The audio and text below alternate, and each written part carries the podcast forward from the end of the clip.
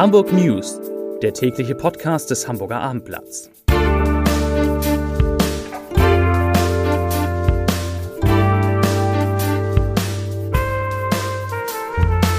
Hallo und herzlich willkommen. Mein Name ist Stefan Steinlein.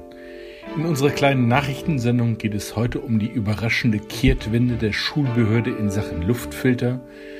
Es geht um die Entwicklung der 7-Tage-Inzidenz um Open House im Impfzentrum, um drohende Staus auf den Autobahnen am Wochenende hier bei uns im Norden, um eine Vertragsverlängerung beim FC St. Pauli und um den Start des Hamburger Kultursommers.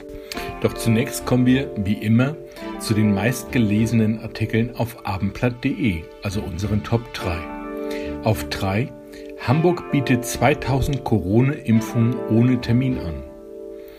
Auf 2 Ansi Suhonen ist der erste Aufsteiger des HSV. Und auf Platz 1, also der meistgelesene Artikel, Coronavirus, Delta-Variante dominiert auch in Hamburg. Und damit kommen wir zu den Nachrichten des Tages. Jetzt also doch. Hamburg sperrt sich nicht länger gegen die Forderung vieler Eltern, Schülerinnen und Schüler, Lehrerinnen und Lehrer und der Opposition in der Bürgerschaft – Hamburg schafft nämlich 10.000 mobile Luftfilter für die Klassenräume an. 20 Millionen Euro lässt sich die Stadt die Investition kosten. Hinzu kommt noch einmal ein Zuschuss des Bundes von 5 Millionen Euro. Noch in der vergangenen Woche hatte sich Schulsenator Thies Rabe von der SPD gegen diese Forderung gewehrt. Nachdem der Bund seine Förderrichtlinie in dieser Woche aber geändert hat, Jetzt gibt es auch Zuschüsse für mobile und nicht nur für fest eingebaute Luftfilter, kommt der Sinneswandel. Laut Behörde ersetzen die Luftfilter regelmäßiges Lüften nicht, sie seien vielmehr eine Ergänzung. Da die 10.000 Luftfilter jetzt erst einmal ausgeschrieben werden, rechnet die Behörde damit, dass sie erst nach den Herbstferien eingesetzt werden können. Für die weiteren 2000 der insgesamt 12.000 Klassenräume wird die Zurüstung als nicht erforderlich angesehen, unter anderem, weil die entsprechenden Schulen über Klimaanlagen verfügen. Das nächste Thema. Im Impfzentrum in den Messehallen können sich am Sonnabend 2000 Menschen auch ohne einen Termin gegen Corona impfen lassen.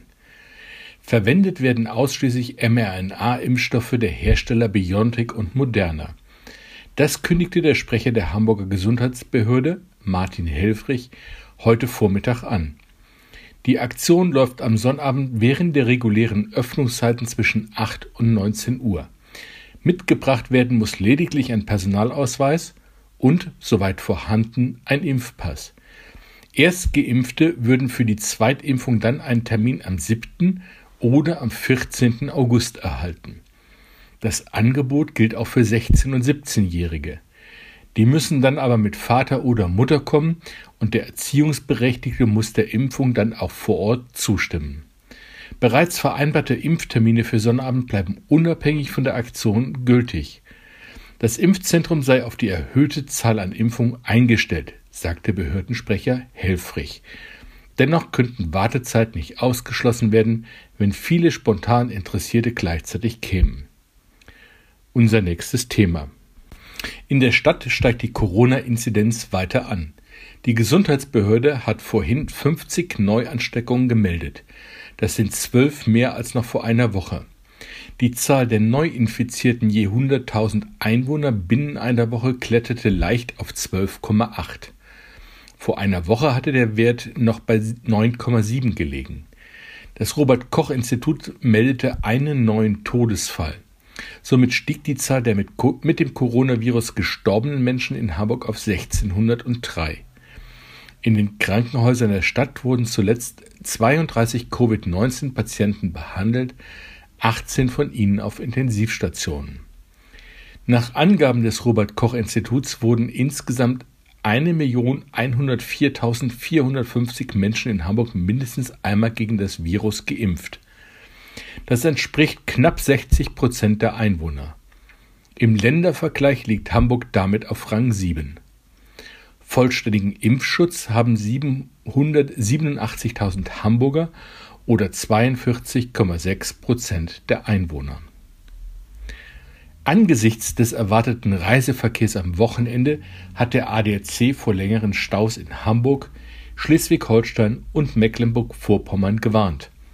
Ein Grund, in Hessen, Rheinland-Pfalz und dem Saarland beginnen jetzt die Ferien. Größere Behinderungen sind laut ADAC vor allen im Raum Hamburg zu erwarten.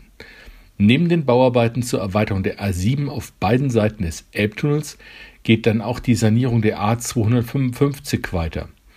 Auf dem Abzweig Veddel, der die A1 und die B75 mit den Elbbrücken verbindet, steht Autofahrern nur eine Spur je Richtung zur Verfügung.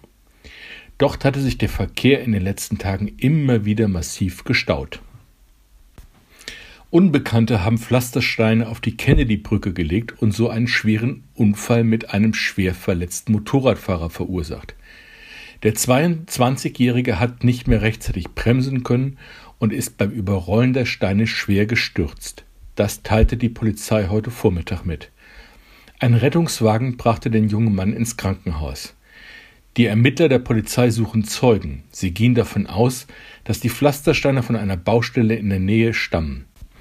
Fußball-Zweitligist FC St. Pauli und sein Sportchef Andreas Bornemann setzen ihre Zusammenarbeit fort. Der Vertrag mit dem 49-Jährigen wurde frühzeitig verlängert. Das teilte der Verein heute mit. Über die Laufzeit wurde nichts bekannt. Bornemann hatte den Job im Juli 2019 übernommen. Die Vertragsverlängerung ist ein wichtiges Signal, dass wir den eingeschlagenen und ambitionierten Weg mit Andreas Bornemann fortsetzen möchten. Das sagte Clubchef Oke Göttlich vorhin. Die schwierige Saison zu Corona-Zeiten habe gezeigt, dass sich das Festhalten an einer gemeinsamen Perspektive für den sportlichen Bereich und das Bekenntnis zur Kontinuität bezahlt machten, sagte Göttlich weiter. Ich denke, dass wir in den vergangenen beiden Jahren gute Fortschritte gemacht haben, aber gleichzeitig auch noch viel vorhaben, so der 45 Jahre alte St. Pauli-Präsident. Unser letztes Thema. So viel Kultur war wohl noch nie in Hamburg. Einen Monat lang wird in Parks, Gärten und Hinterhöfen, aber auch auf Parkplätzen, auf der Alster oder vor dem Rathaus Musik gemacht und Theater gespielt. Heute Abend um 18 Uhr startet auf dem Spielbudenplatz der Hamburger Kultursommer. Man wolle, Zitat, mit voller Kraft in einen kulturell berauschenden Sommer starten. Das kündigte Kultursenator Carsten Proster an.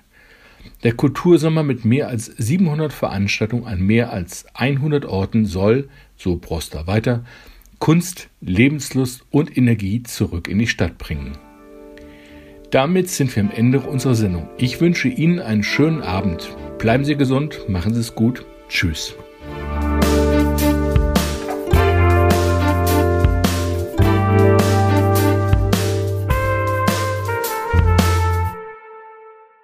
Weitere Podcasts vom Hamburger Abendblatt finden Sie auf abendblatt.de slash podcast.